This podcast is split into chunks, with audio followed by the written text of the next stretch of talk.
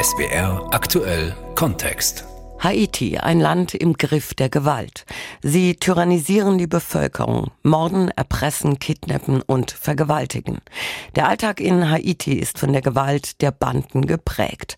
Menschen flüchten in der Hauptstadt Port-au-Prince von einem Stadtteil in den nächsten weil sie nicht wissen, wohin. Hauptsache weg. Sicher ist es mittlerweile nirgendwo mehr. In manchen Teilen der Stadt sind den ganzen Tag Schüsse zu hören.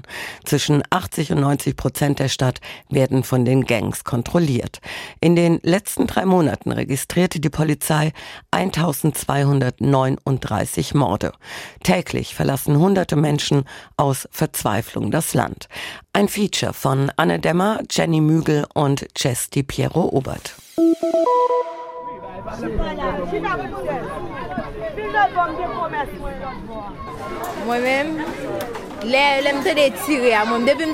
Wann auch immer ich Schüsse höre, bin ich alarmiert. Wir waren zu dritt in unserer Wohnung, mein Mann, mein Sohn und ich. Wir haben uns die Sachen geschnappt, die wir in dem Moment gefunden haben und sind geflüchtet. Die Schüsse kamen bedrohlich nahe, erinnert sich die junge Frau. Es hörte gar nicht mehr auf. Sie heißt Whitner. Ihren kompletten Namen möchte sie nicht nennen. Es war Sonntagnachmittag, als die Gang in unseren Stadtteil eingedrungen ist. Sie haben wild um sich geschossen. Einige Nachbarn wurden getötet. So schnell sie können, läuft die Familie Richtung Stadtzentrum von Haitis Hauptstadt Port-au-Prince, vorbei an brennenden Häusern, die die Bandenmitglieder angezündet haben. Der Rauch wabert auch noch Tage später über den ausgebrannten Mauern.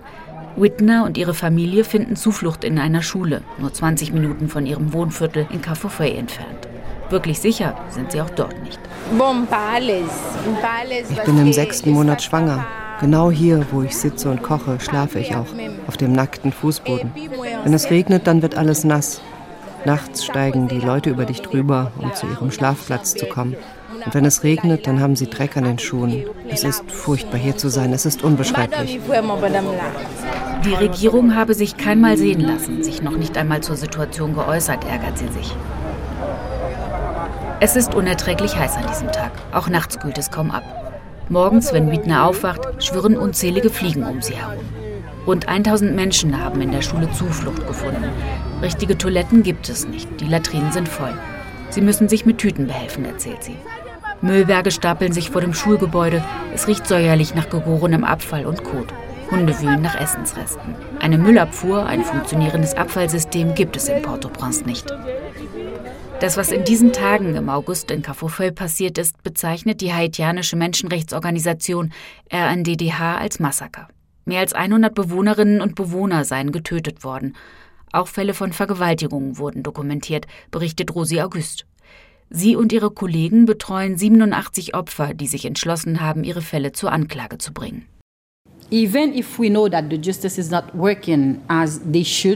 Auch wenn wir wissen, dass unser Justizsystem nicht so funktioniert, wie es sein sollte, empfehlen wir den Opfern, sich trotzdem zu wehren und ihren Fall vor Gericht zu bringen, sodass niemand sagen kann, wir haben von nichts gewusst. Deswegen arbeiten wir an diesen Fällen immer weiter. And this is why we keep um, investigating these cases and this is also why we keep taking these victims before the justice. Wegen ihrer Arbeit bekommt die Menschenrechtsorganisation Drohungen. Gegen das gusseiserne blaue Eingangstor wurde bereits geschossen. Mehrfach feuerten die Täter ab, die Einschussstellen sind deutlich sichtbar. Ein großes Problem sei, dass die Regierung selbst, aber auch die Opposition und der private Sektor die Gangs für ihre Zwecke unterstützen würden. Die Interessen der Eliten, Wählerstimmen, Macht und Einfluss sollen gewahrt werden. Diese Kritik ist immer wieder zu hören, doch mit der Zeit würden die Gangs mehr und mehr ihre eigenen Interessen verfolgen, so Rosi August. Es geht um viel Geld. Die Situation gerät immer weiter aus dem Ruder. Seit der Ermordung von Präsident Jovenel Moïse vor mehr als zwei Jahren scheint das Land immer weiter im Chaos zu versinken. Die Hintergründe für den Mord sind nach wie vor nicht aufgeklärt. Die Kritik an Interimspräsident Ariel Henry wird immer lauter. Das Land hat seit Jahren kein gewähltes Parlament mehr. Seit 2018 zählt die haitianische Menschenrechtsorganisation 25 große Massaker. Bis heute gebe es keine Gerechtigkeit für die Opfer. The message sent to those perpetrators was, okay, just keep doing what you are doing. Die Botschaft für die Täter ist, Macht einfach weiter so. Ihr werdet für das, was ihr tut, die Grausamkeiten, die ihr verübt, nie verurteilt werden. Well, this is why I mean wir glauben fest daran, nur wenn wir unsere Arbeit weitermachen, nur dann kann es irgendwann Gerechtigkeit geben. Also, this is where you have to go to ask for justice. Insgesamt gibt es laut der Internationalen Organisation für Migration in Port-au-Prince etwa 130.000 intern Vertriebene. Mehr als 5000 Menschen sind allein aus Carrefour und Savane Pistache geflüchtet. Darunter ist auch der 48-jährige Bélanger. Zwar seien Sicherheitskräfte vor Ort gewesen, aber die hätten nichts ausrichten können. Die Polizei kommt nicht gegen diese Gangs an. Diese Typen sind schwer bewaffnet. Vier oder fünf Polizisten können keine Armee von Bandenmitgliedern bekämpfen. Selbst die Polizei hat uns empfohlen, schnell abzuhauen, weil sie nicht in der Lage sei, uns zu beschützen.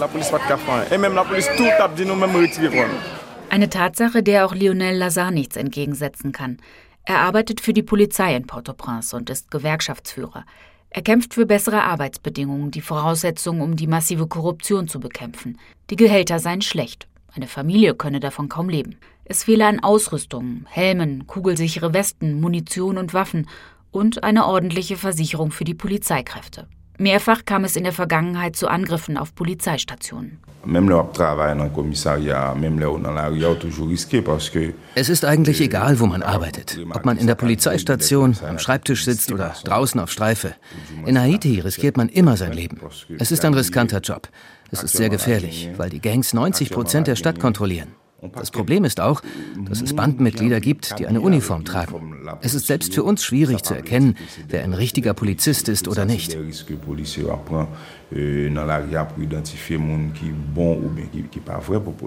Er habe bereits viele Kollegen verloren, so der Polizist. Er ist gestern einen guten Freund.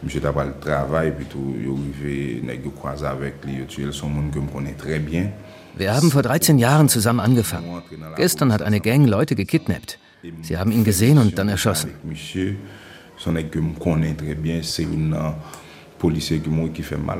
Die Korruption sei ein großes Problem. Teilweise kooperierten Polizeikräfte mit den Banden. Ein kleiner Fortschritt. Zu ihrem Grundgehalt bekommen Polizisten, die an Operationen gegen die Gangs beteiligt sind, neuerdings alle drei Monate einen Bonus.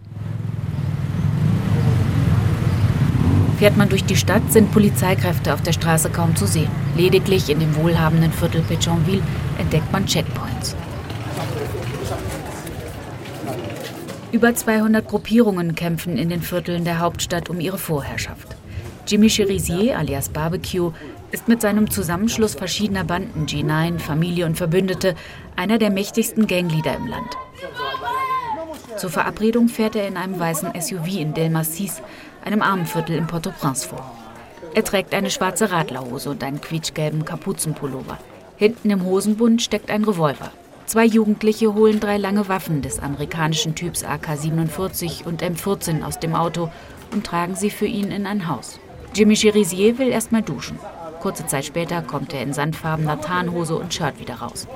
Er inszeniert sich für seine Besucher, zieht einen Stapel Dollarnoten aus der Hosentasche, zählt sie in die Hand eines Jungen.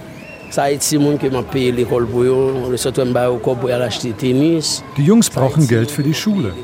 Ich habe dem Jungen Geld gegeben, damit er Bücher kaufen kann. Sagt der Gangleader später. Der Ex-Polizist stilisiert sich gerne als Retter, als Robin Hood der Armen. Es gibt Momente, da präsentiert er sich als Politiker im Anzug, wie in Social-Media-Beiträgen zu sehen ist. In anderen im Kampfanzug schwer bewaffnet. Während er eine Runde durch sein Viertel dreht, laufen vor und hinter ihm junge Männer, die teils nicht älter als 14 Jahre alt zu sein scheinen. In abgeschnittenen, zerschlissenen Shorts, sie tragen Socken und Badelatschen. Schlachsige Jungs und junge Männer, an denen schwere Gewehre runterbaumeln. Seine Leibgarde. Dass er sie mit Waffen ausstattet, rechtfertigt er damit. Haiti bietet diesen jungen Menschen nichts. Der Staat hat sie verlassen. Sie glauben an unsere Ideologie. Sie wollen nicht, dass ihre Kinder mal so aufwachsen wie sie selbst. Und das ist der Grund dafür, warum sie diese Waffen tragen. Jugendliche und sogar Kinder werden von den Banden rekrutiert. Sie haben kaum eine andere Wahl. Viele haben ihre Eltern verloren, werden zwangsrekrutiert. Perspektiven gibt es für junge Menschen in Haiti nicht. Es fehlt an Arbeitsplätzen. Eines der schwersten Massaker im armen Viertel La Saline in Port-au-Prince im Jahr 2018 mit Dutzenden Toten soll unter anderem auf das Konto von Jimmy Chirizier und seiner Gang gehen, wie Menschenrechtsorganisationen dokumentieren. Der Gangleader läuft an einem Kanal entlang, in dem Müll schwimmt. Er weist auf eine Mauer mit Löchern, durch die geschossen werden kann, um sich gegen konkurrierende Banden zu wehren, damit sie in seinem Territorium nicht kidnappen, morden oder vergewaltigen, wie er sagt.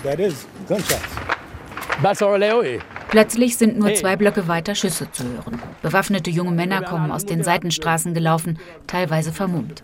Der Gangleader bricht das Gespräch ab, lacht hämisch, als er die besorgten Blicke seiner Besucher sieht. Die Menschen, die in diesem Moment in der Nähe unterwegs sind, scheinen die Schüsse nicht zu stören. Auch die Kinder auf der Straße spielen einfach weiter. Alltag im armen Viertel Del Masis. Auch für den Taxifahrer Dominique sind solche Schießereien Normalität. Die Straßen, die er mit seinen Kunden befährt, werden von Gangs kontrolliert.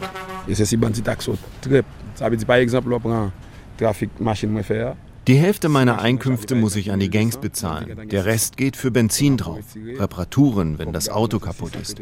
Und das, was übrig bleibt, für Lebensmittel. Erst kürzlich haben sie mich überfallen und mit einer Waffe bedroht.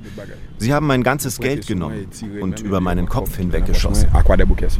Seine Kinder leben seit einigen Monaten in Mirbalais bei Verwandten, eine Stadt eineinhalb Stunden im Norden von Port-au-Prince, die bisher relativ sicher war. Vor wenigen Wochen wurde dort allerdings das Krankenhaus angegriffen. Die Landstraße ist seither in der Gewalt der Gangs. Seit zwei Monaten hat er deshalb seine Kinder nicht besuchen können.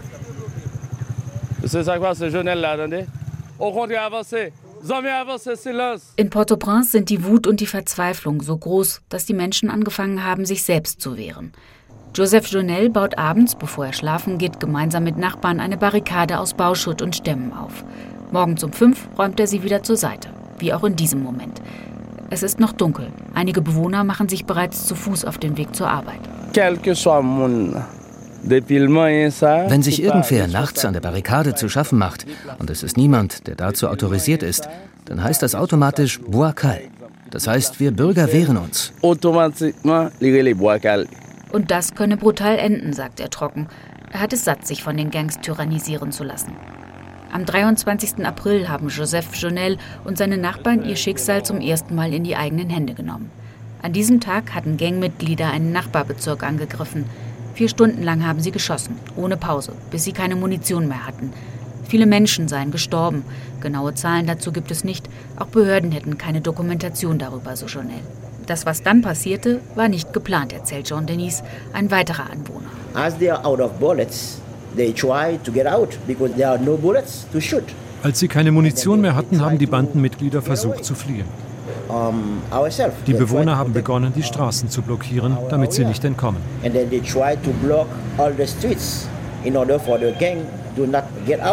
14 Gangmitglieder werden an diesem Tag gelyncht, sagt Jean Denis. Auf Fotos sind die verbrannten Leichen auf der Straße zu sehen. Festgenommen wurde niemand. Zwischen April und September haben die Vereinten Nationen die Lynchmorde an mindestens 395 mutmaßlichen Bandenmitgliedern durch die sogenannte Bakale-Bürgerwehr registriert. Seitdem sie sich selbst schützen, sei es zu keinen Übergriffen von Gangs mehr gekommen, meint Jonell. In manchen Stadtteilen ist es wegen der Barrikaden kaum noch möglich, nachts mit dem Auto durchzukommen. Kommt es zu einem Zwischenfall, werden in kürzester Zeit die umliegenden Nachbarn zusammengetrommelt. Wir haben zwar keine Waffen, aber wir wehren uns mit Macheten, Messern oder Knüppeln.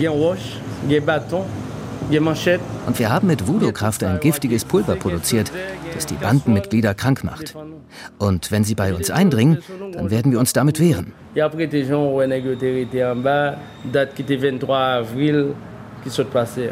Die Nachbarschaft sei bei den Gangs gefürchtet, versichert Joseph Jonel.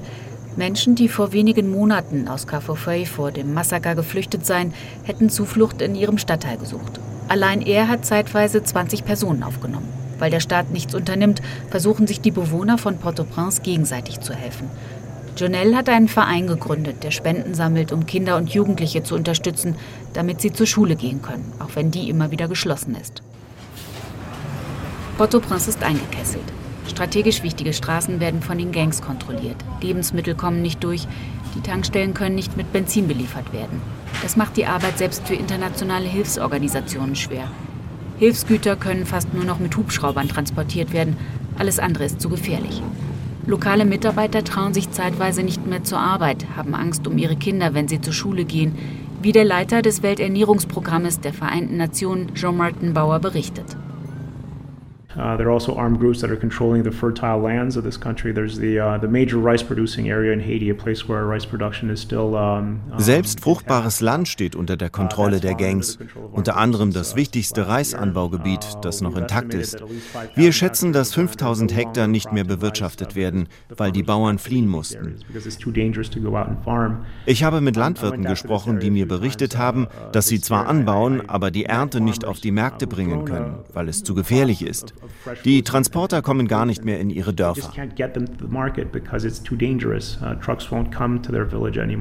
Und das bedeutet, dass die Lebensmittel knapp würden, so der Leiter des Welternährungsprogrammes. Das wiederum treibt die Preise für Nahrungsmittel für eine Mehrheit der Bevölkerung in unerschwingliche Höhen. Laut UN-Angaben brauche fast die Hälfte der Bevölkerung Haitis humanitäre Hilfe, um sich ernähren zu können. Angesichts dieser katastrophalen Situation hat der UN-Sicherheitsrat nach langer Diskussion einer internationalen Polizeimission unter der Führung von Kenia zugestimmt. Die Verantwortung wollte sonst niemand übernehmen. Auch wenn ein kenianisches Gericht die Entsendung derzeit blockiert, sieht es ganz danach aus, dass in wenigen Monaten eine erste Vorhut anreisen wird. Der Haiti-Experte Diego Darin von der Nichtregierungsorganisation International Crisis Group warnt jedoch vor zu hohen Erwartungen.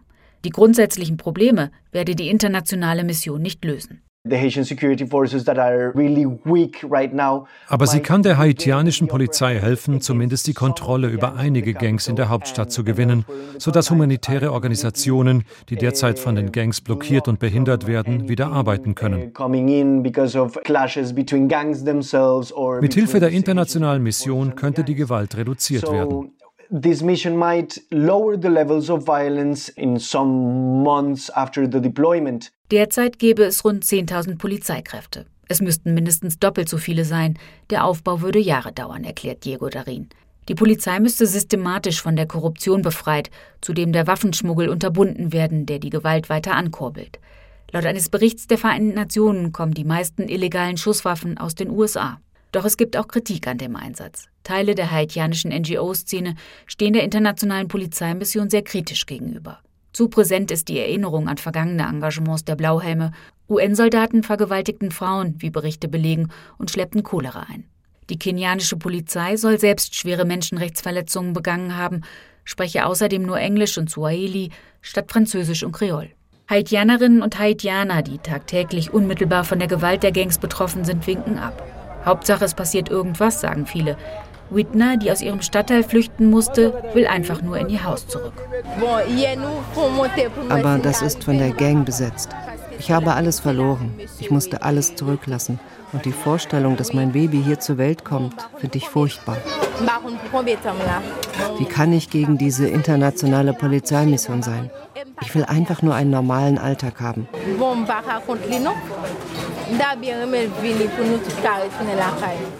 Haiti, ein Land im Griff der Gewalt.